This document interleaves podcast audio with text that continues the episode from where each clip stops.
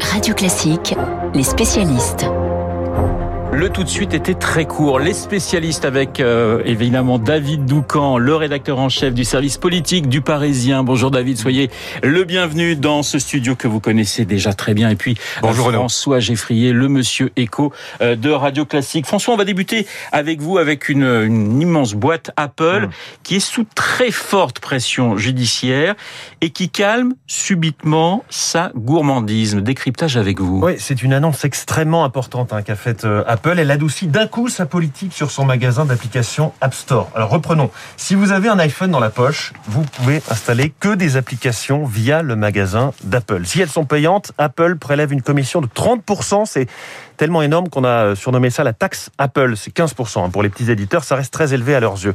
Ensuite, si vous faites un achat dans une application, par exemple, vous voulez plus de grilles de Sudoku ou un plus beau déguisement de chevalier euh, dans un jeu virtuel, pourquoi pas. Je, présume. Hein. Là aussi, commission pour Apple et surtout impossibilité de permettre la vente de ces services hors de l'appli, sous peine pour elle de se voir retirer de l'App Store. Sanction suprême. L'éditeur américain Epic Games avait tenté la manœuvre. Pour vous donner une idée, Epic Games, c'est euh, Fortnite. Hein. C'est le jeu vidéo le plus joué de tous les temps, 350 millions de joueurs. Sanction immédiate, il avait été retiré de l'Apple Store. Alors App Store, c'est une sous la menace d'une class action. Elle annonce d'un coup aux éditeurs d'applications. D'accord, vous pouvez expliquer à vos utilisateurs comment acheter des services sans passer par l'appli, sans être dans l'univers Apple et donc sans passer par ces 30% de commission. C'est exactement comme quand vous allez à l'hôtel et que l'hôtelier vous dit la prochaine fois, évitez de passer par Booking, allez directement sur mon site.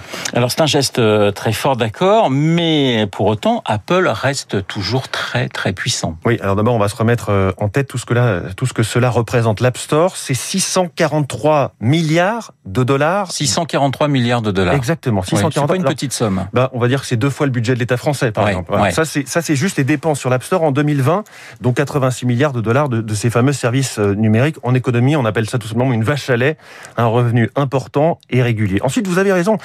Apple reste toute puissante car son écosystème demeure. Cet App Store, c'est le passage obligé pour une application sur iPhone. On rappelle que 200 millions d'iPhone ont été vendus en 2020. On ne peut pas s'en passer hein, si on est éditeur et on est contraint par ces règles d'utilisation. On n'a pas le choix, par exemple, des tarifs. Je ne sais pas si vous êtes complètement fan du nombre pi, vous n'avez pas le droit de vendre, votre application au tarif de 3,14 euros. C'est obligé d'être, vous savez, 99 centimes, 3,99 euros, etc. Or, il peut y avoir mille raisons, par exemple, de concurrence avec vos, compétiteurs, de, librer, de fixer librement votre prix. On voit qu'Apple fait un geste pour éviter la sanction de cette class action, mais garde la main. François, on sait que l'administration Biden se prépare à, à frapper fort en matière de concurrence, notamment euh, dans la tech. Oui, il avait frappé un grand coup en nommant en mars dernier Lina Khan, une jeune juriste brillante, à peine plus de 30 ans, euh, à la tête de l'administration, euh, d'une des administrations anti-concurrence, anti-dumping, plutôt anti-trust. Effectivement, Joe Biden se pose vraiment en défenseur des petits contre les gros. Il veut plus de transparence sur les frais des bagages, sur Internet. Il veut surveiller de façon renforcée ces géants de la tech. Il a signé déjà tout un tas de décrets pour lutter contre ces pratiques anticoncurrentielles qui, qui minent parfois le pouvoir d'achat des consommateurs, bien sûr, mais aussi euh, la libre circulation et donc, euh, à, terme, la création d'emplois. Merci à François. L'économie avec François Geffrier et la politique avec le rédacteur en chef du service politique du Parisien, David Doucan. David, interview hier hein, chez nos confrères du journal du dimanche du chef de l'État, interview également aux 20h de TF1. Emmanuel Macron qui a parlé de défis migratoires qui attend l'Europe et la France après le retour des talibans au pouvoir en Afghanistan. Défis migratoires, l'expression est forte. Oui, parce qu'en en fait, il est hors de question pour le chef de l'État de laisser ce sujet euh, librement utilisable par ses, euh, par ses oppositions. Donc, euh, presse écrite, 20 heures de TF1, il développe, il explique sa politique. regardez, il faut comprendre ce qui se joue sur un plan sur un plan politique. Vous avez une rentrée des oppositions en ordre dispersé. Emmanuel Macron, il est confortable dans les sondages de popularité, mais aussi euh, euh, d'intention de vote. Marine Le Pen, euh, comme chaque année, totalement absente pendant deux mois. Hein, c'est la responsable politique qui prend les vacances les plus longues hein, chaque année.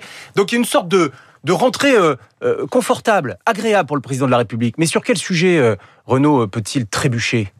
Précisément sur celui-ci. Si vous avez un mouvement de population massif dans les mois qui viennent, en pleine campagne présidentielle, vous voyez bien que c'est explosif. L'ONU anticipe 500 000 euh, Afghans euh, dans le scénario le plus pessimiste qui pourraient vouloir quitter leur pays euh, en, 2000, en 2021. Donc, Macron, il prend les devants. Il prend les devants, il, il, il, explique, il agit aussi en appelant les partenaires européens à se coordonner, en demandant à l'ONU de prendre une initiative, et il espère qu'en assumant euh, la, la, complexité de ce sujet, euh, qui pourtant est un sujet qui est peu propice au en même temps, voyez, c'est un sujet. Mmh. Euh, bon, et eh ben lui, il, il essaye d'assumer la complexité de ce sujet en espérant pouvoir renvoyer ses opposants à leur posture que le président juge euh, simpliste. Alors justement, ces opposants, on les a vus hein, pas mal ce week-end, rentrer en ordre dispersé à droite comme à gauche. Revenons sur le cas Laurent Vauquier, qui a répété au Mont-Mézinc qu'il renonçait à se présenter à la présidentielle. Oui, alors Vauquier, euh, avant lui, Barouin, qu'est-ce qui se passe Que se passe-t-il avec les cadors les, quadras euh, cadors de la droite Ils renoncent tous. C'est comme si il s'était trompé de Jacques. Vous voyez, c'est comme s'il prenait euh, comme modèle Jacques Delors et pas euh, Jacques Chirac. Donc, c'est un, point d'étonnement. Vous voyez, on a, l'habitude d'observer euh, les grands fauves euh, à qui vous pouvez expliquer euh, n'importe quoi. Ils veulent être candidats. Là, on a une série de renoncements. Alors, ça s'explique à la fois par euh, le tempérament. Bon, manifestement, il y a un tempérament avec peut-être un peu moins d'envie. Et ça s'explique aussi par un changement d'époque.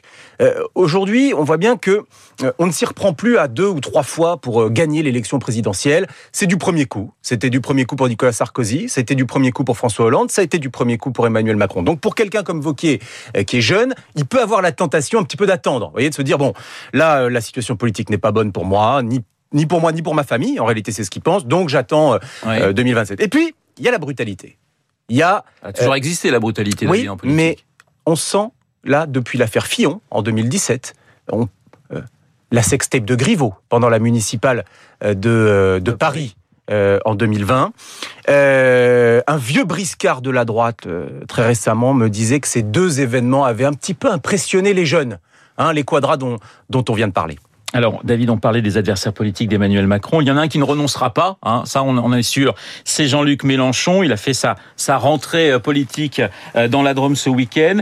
Mélenchon qui a prédit, j'ai retenu cette phrase, une campagne dure, très dure et même sale. Bah, on, vient d'en parler, Ouais. hein, on, vient d'évoquer le sujet. Alors, Jean-Luc Mélenchon, c'est c'est l'homme qui, en 2017, lors d'un des, des débats de la présidentielle, avait appelé ses concurrents à laisser tomber les pudeurs de gazelle.